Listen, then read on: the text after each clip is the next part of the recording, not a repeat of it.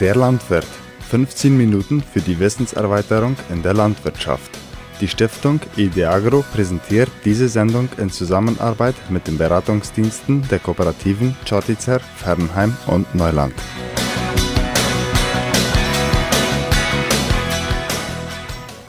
Hallo, werte Zuhörer. Vom SAP der Kooperative Chortitzer begrüße ich Sie, Agronom Mark Hieber, bei Der Landwirt. Ich spreche zu Ihnen heute über Schädlinge im Obst- und Gemüseanbau. Ein Schädling ist jeder Organismus, der unsere Anbaukulturen negativ zusetzt. Das können Pilz, Bakterien oder Viruskrankheiten, Insekten oder Unkraut sein. Ich erkläre kurz, welches die bei uns häufigsten Schädlinge sind und wie man sie bekämpfen oder deren Schaden vorbeugen kann. Im Obstanbau denken wir vor allem an Zitrusobst, über das schon öfter informiert worden ist. Ich gehe wiederholend kurz einmal die häufigsten Schädlinge durch. Cancrosis oder Zitruskrebs ist eine Bakterienkrankheit, deren Symptome aufliegende, dunkle, schuppenartige Flecken mit hellem Rand sind und die auf Blättern, Ästen und Früchten auftauchen. Am besten eignet sich vorbeugend während der Sprosszeit Cuprimicin 500 zu spritzen mit drei Wiederholungen jede zweite Woche, etwa 4 Gramm pro Liter Wasser. Wichtig ist aber vor allem, die Blätter während der Sprosszeit frei von der Minierraupe zu halten. Minierraupe ist die Larve einer Motte, die ihre Eier in die jungen Sprosse legt, woraus die Raupe schlüpft und sich sofort unter die Blatthaut frisst. Dort entwickelt sie sich, indem sie eine Blattmine hinterlässt, die das Blatt zusammenkrümmen lässt.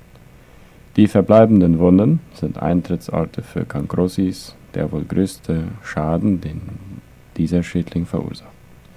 Bekämpfen kann man diesen Schädling durch Spritzungen mit Abamec 5 cc pro Liter oder Bravo 2 cc pro Liter.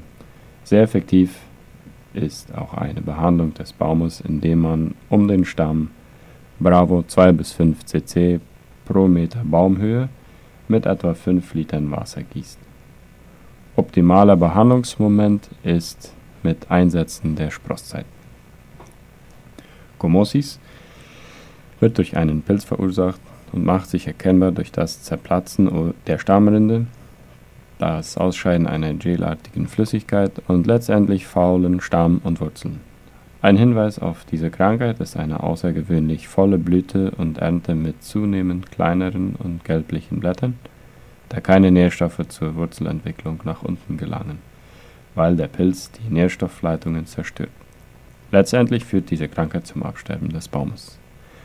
Um diese Krankheit vorzubeugen, sollte man in lockeren, eher sandigen Böden pflanzen, Verletzungen am Stamm vorbeugen und Mardermeisen bekämpfen. Behandeln kann man einen befallenen Stamm mit einer Mischung aus Kalk, 300 Gramm pro Liter, und Kupfer, Oxychloruro de Cobre, 100 Gramm pro Liter, womit man den Stamm bestreicht. Zusätzlich wird eine Pilz-Termitenbekämpfung empfohlen, mit Halley 15 Gramm pro Baum und Sevin 20 Gramm pro Baum oder Fipronil 10 Gramm pro Baum mit genügend Wasser um den Stamm gießen oder mit Bewässerung mitgeben. Leprosis, Lepra. Diese Krankheit wird durch ein Virus verursacht, das von einer Spinnmilbe, Acaro, übertragen wird. Apfelsinenbäume sind am anfälligsten auf diese Krankheit. Die Symptome sind braune, trockene Ringe an Ästen, Blättern und Früchten und die Astrinde zerplatzt. Zur Bekämpfung sollten befallene Organe entfernt und die Bäume mit Akariziden behandelt werden, wie Abamec 5 cc pro Liter oder Chlorphos 3 cc pro Liter. Besseren Effekt hat man mit vier Doppelbehandlungen, das heißt eine Wiederholung nach zwei Wochen im Jahr. Besonders die Behandlung in der Sprosszeit ist äußerst wichtig. Fruchtfliege. Diese 5 mm große Bohrfliege sticht fast reifes Obst an und legt ihre Eier in die Frucht. Die sich entwickelnden Larven hinterlassen das Fruchtfleisch ungenießbar. Nicht nur Zitrusobst, sondern auch Guayabas, Kirschen oder Datteln werden angegriffen, weshalb eine effektive Kontrolle der Vermehrung nur durch Einsammeln und Vernichten aller reifen, abgefallenen Früchte eines Gartens erreicht werden kann. Solange keine Ernte bevorsteht, kann man mit Bravo 2 cc pro Liter, Supermil 2 cc pro Liter oder anderen Insektiziden die Bäume besprühen. Ganzjahrfallen mit Sirup, Hefe, Fruchtsaft oder sonstigem Fliegenlockmittel und etwas Insektizid können die Fliegenbevölkerung senken.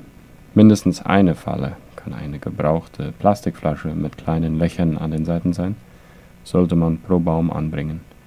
Der Inhalt soll wöchentlich erneuert werden.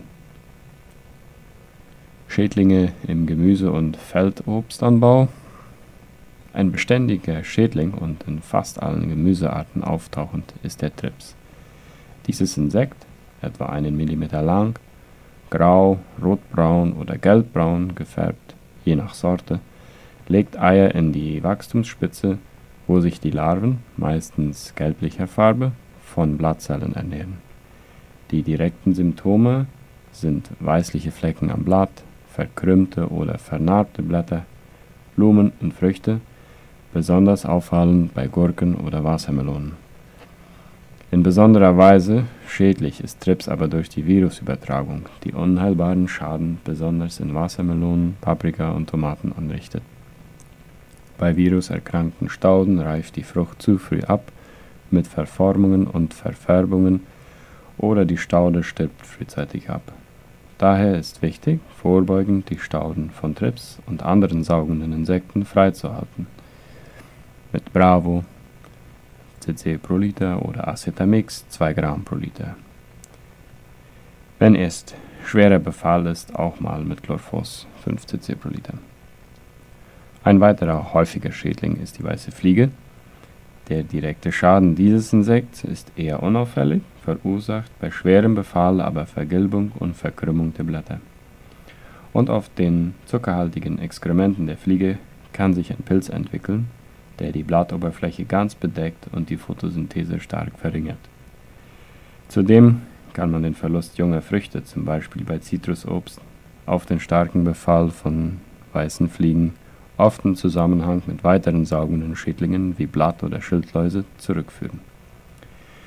Viel größer ist aber, wie bei Trips, der indirekte Schaden, da dieses Insekt auch Überträger von Viren ist, die in unserem Umfeld oft Woll- oder Eisenkraut befallen und von dort auf unser Obst oder Gemüse übertragen werden. Kontrolliert wird die Fliege wie der Trips mit Produkten wie Bravo 5 cc pro Liter, Acetamix 2 Gramm pro Liter oder Chlorphos 5 cc pro Liter.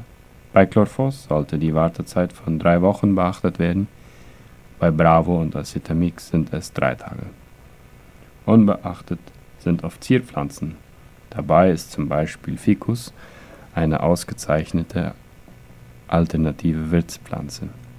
Da keine Ernte von diesen als Hecke angepflanzte Staude gemacht wird, ist eine Behandlung am Stamm mit Bravo eine gute Alternative, da die Wirkung ziemlich länger anhält.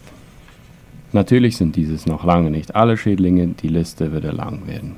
Aber für weitere spezifische Fragen kann man sich gerne an den zuständigen Berater im jeweiligen Beratungsdienst der Kooperativen melden. Viel Erfolg bei der Produktion. Auf Wiederhören.